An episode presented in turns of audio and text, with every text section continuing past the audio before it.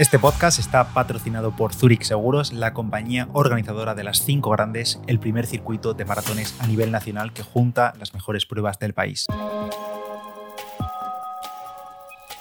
Hola a todos y bienvenidos a Diario Runner. Yo soy Pedro Moya, creador de palabraderunner.com y en este podcast hablamos sobre correr, material, tecnología, aplicaciones, cacharros, zapatillas, experiencias y mucho más. En este episodio va a ser de episodio de preguntas y respuestas hace unos días por Instagram. Ya sabéis que me podéis seguir ahí como Palabra de Runner. Os dejé unas historias con un sticker de estos de preguntas y respuestas y me dejasteis pues varias decenas de preguntas, así que eh, me da para muchos episodios. Voy a concentrar aquí algunas. Evidentemente no todas las puedo cubrir. Muchas veces son preguntas casi muy personales que me hacéis y muy muy específicas y yo pues no puedo ayudaros en ese sentido. Lo siento a los que no puedo responder directamente, pero bueno, voy a coger aquí un poco también las más interesantes que pueden resultar para todos, ¿no? Un poco que, se, que la respuesta le sirva a alguien también que pueda tener esa misma inquietud. Así que directamente vamos al grano y empiezo con las preguntas. Empiezo con una un poco general. Leti, que por cierto estará corriendo la maratón de Nueva York muy prontito, creo que la próxima semana, claro, con la maratón de Nueva York, me pregunta, ¿Six Majors? En el sentido de si me planteo hacer estas Six Marathon Majors que patrocina Abbott.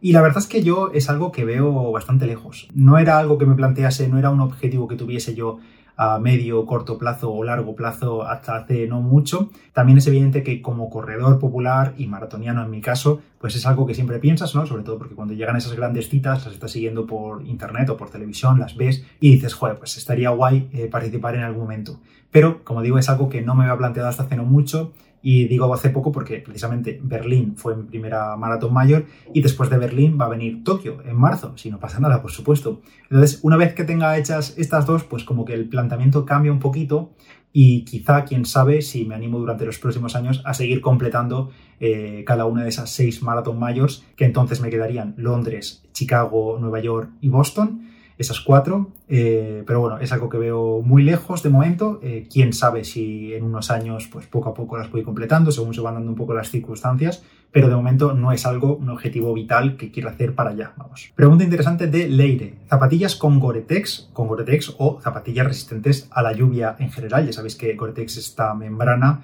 que muchas marcas adoptan eh, la tecnología Gore-Tex y hacen zapatillas para correr con lluvia, para mantener los pies secos y demás.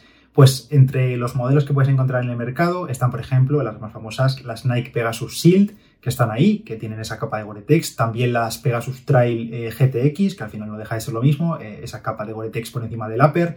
En Nike creo que también están ahora las Infinity Run 4 con Gore-Tex. Saucony, por ejemplo, no es Gore-Tex como tal, pero sí que tiene la gama Run Shield, que entre esos modelos de la Ransil están las Triumph 21, están las Saucony Endorphin Speed 3 y en Trail me parece que está la Sodus Ultra Ransil. Y también bajo esta gama Ransil también tienen ropa impermeable y demás para correr con tiempo un poquito malo. En Brooks también tienen gama de zapatillas con Gore-Tex, las Brooks GTX y para trail están las Cascadia.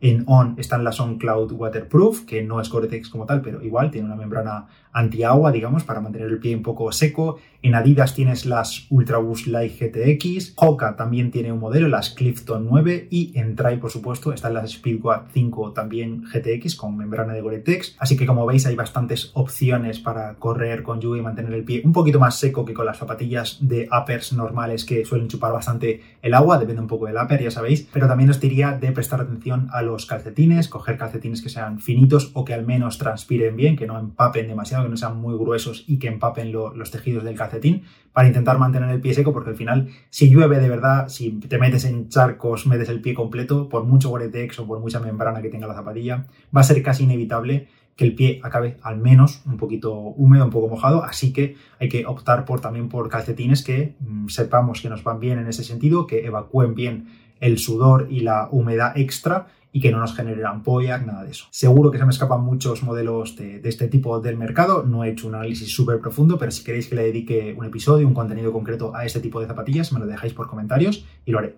Patri me dice Core Space 3 o Garmin Fenix 7S. Y yo creo que esta comparación ya de base es bastante injusta porque son dos relojes que están en órbitas totalmente diferentes, tanto de precios como de especificaciones. El Fenix 7S, que el S ya sabéis que es la caja de 42 milímetros, si no me equivoco, que es el más pequeño. Está el 7S, el 7 y el 7X, que es la caja más grande. Pues en este caso el Fenix 7S está muy por encima, pero muy, muy, muy por encima en diseño, en construcción, en funciones y, por supuesto, en precio respecto al Core Space 3. Imagino que la idea de la pregunta de Patri es eh, relojes un poco compactos, pequeños y demás, pero es que aquí en este caso, pues el Fenix 7S sale ganando en todos los sentidos, menos por el precio, claro, porque al final el Core Space 3 son 250 euros y el Fenix 7S de precio PVP, sin oferta y nada de eso, son 650 euros. Entonces, bueno, la diferencia es considerable, la verdad.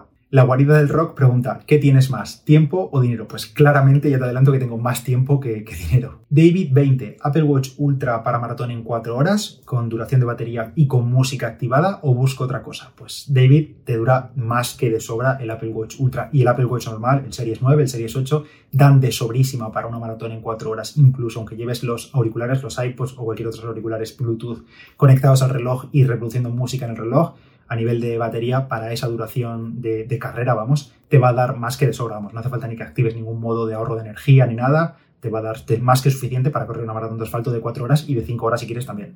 Elisa pregunta, ¿cómo entrenar los geles energéticos corriendo y cómo tomarlos para que no sienten mal? Muy buena pregunta y la respuesta está en cómo lo has preguntado tú misma, entrenándolo. ¿Cómo se entrena? Entrenándolo. Hay que probar durante los entrenamientos y sobre todo en días rápidos, porque evidentemente en días suaves, trotando y demás a ritmo muy bajito y a pulso bajo, es bastante más fácil que los geles nos siente bien, pero luego cuando nos ponemos al ritmo alto, al ritmo de carrera, con el pulso alto y demás, hay más posibilidades de que los geles nos siente bien. Así que pruébalos y pruébalos sobre todo cuando tengas el pulso alto, en entrenamientos rápidos, en entrenamientos que vayas al ritmo de la carrera, porque en esos momentos es cuando el cuerpo está redirigiendo un poco la sangre a las partes del cuerpo que lo necesitan y quizá no tanto en el estómago, y en esos momentos es cuando hay que ver si el gel nos entra bien, si nos queda bien en el estómago, si lo digerimos bien y demás. Por otra parte, prueba varios, prueba varias marcas, porque que alguien te diga o que yo te diga X o Y gel me va súper bien, te va a ir estupendo, pues no, eso no funciona así, pruébalo, porque hay gente que una marca eh, le funciona estupendamente y a otra no, o no le gusta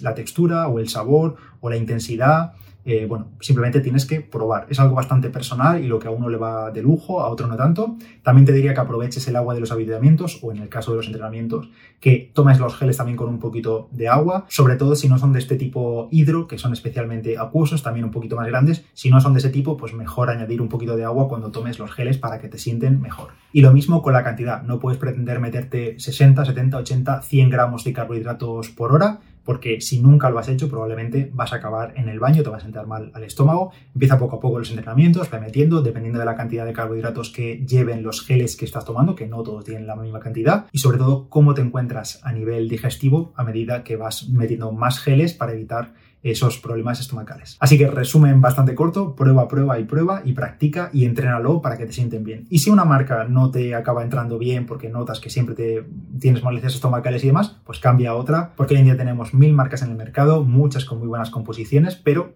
la buena composición no te asegura que te vaya a sentar bien o que te vaya a gustar simplemente cómo te cae el gel en la boca, la textura, los sabores, como te decía antes. Así que prueba y al final acabarás encontrando unos que te vayan bien. Chus pregunta, ¿qué prefieres, Nike Invincible 3 o Hoka Bondi 8? En nada escribo la carta a los Reyes Magos. Aquí me quedo directamente con la Invincible 3. Es verdad que la Bondi no la tengo muy probada, pero si quieres algo mullido, blandito, que es lo que yo buscaría en una zapatilla de este tipo para meter muchos kilómetros, mejor la Invincible 3, pese a esos problemillas que tiene en el ajuste del tobillo, en el bloqueo del tobillo, que hay que utilizar el último agujero de los cordones. Tienes el análisis de la Invincible 3 en el canal de YouTube, en palabrarunner.com, así que echarle un vistazo porque comento esos problemillas, pero pese a eso me parece mejor zapatilla, mejor opción que la Hoka Bondi 8. Y si estás mirando ese tipo de zapatillas, imagino que rodadoras para hacer muchos kilómetros, para entrenamiento diario y demás, échale un vistazo también a las Nimbus 25, a las ASICS y New Balance, por ejemplo, las More V4 o las que acaban de salir, las 1080 versión 13, que todas para ese tipo de uso pueden ir muy bien. Tengo también bastantes preguntas sobre qué objetivo llevo en la maratón de San Sebastián, eh, a nivel también de material, de ritmo, voy a enganchar algún globo y demás. Y la verdad que esto no lo voy a responder aquí porque no lo sé ni yo. Eh, todavía queda un mes en el momento, menos de un mes ya en el momento de estar grabando esto, y no tengo muy claro todavía cuál va a ser mi objetivo en Maratón de San Sebastián. Eh, primero, disfrutar de la carrera, eso sí, sé que el recorrido de dos vueltas quizás me puede hacer un poquito duro a nivel psicológico, sabiendo que tengo que volver a pasar por sitios por los que ya he pasado de la primera vuelta, pero por lo que me han dicho a nivel de público, de animación y demás, pinta muy bien, que hay mucha acogida del público y mucho cariño en las calles. Así que de momento no os puedo contar, pero bueno, durante el mes de noviembre, conforme se vaya acercando la carrera y yo me vaya un poco definiendo eh, mi estado de forma, cómo estoy, porque esta mañana, por ejemplo, acabo de llegar de hacer de 30 kilómetros, tirar de 30 kilómetros con 10 kilómetros a, a ritmo de 3.55, 3.58, una cosa así, pero es evidente, o al menos yo tengo bastante claro, que no voy a intentar batir mi mejor marca personal, ese 2.48 de Valencia, porque creo que no estoy en un estado de forma ni cercano a lo que estaba hace un año para Valencia, entonces no tiene sentido pegarme un calentón para quedarme en la estacada. Eh, entonces no sé todavía, no sé, no sé todavía, la verdad, ya os iré contando cómo va a ir con San Sebastián. Murcia Héctor me pregunta, ¿sabes cuándo se podrán sincronizar los entrenos de Training Peaks con el Apple Watch? Pues esta pregunta que me ha hecho Héctor, eh, me la habéis hecho varios porque desde hace unas semanas cuando publiqué aquella, aquel episodio y aquel vídeo sobre los nuevos Apple Watch, el Series 9, el Apple Watch Ultra 2 y WatchOS 10, la última versión del sistema operativo, os comenté en ese episodio que con WatchOS 10 llegaba la integración de Training Peaks con eh, el Apple Watch, de forma que si tenemos eh, entrenamientos planificados en el calendario de Training Peaks, se pasarían automáticamente y los podríamos ejecutar en la aplicación de entreno nativa del Apple Watch. La realidad es que esto de momento todavía no está disponible y precisamente hace unos días, no recuerdo el nombre de quién fue, pero me dejaron un comentario por Instagram de alguien que le había enviado un email al email de soporte de Training Peaks preguntándole esto precisamente y le habían contestado que básicamente que están en ello, vamos, que está el equipo de desarrollo en ello, en la integración, que están en proceso, pero todavía no hay fecha. Así que bueno, en cuanto me entere y esté, os aviso. Aristimuno pregunta, ¿rutina o ejercicios para periostitis tibial? Pues te diría que directamente te vayas al artículo que tenemos en la web, en palabrasrunner.com,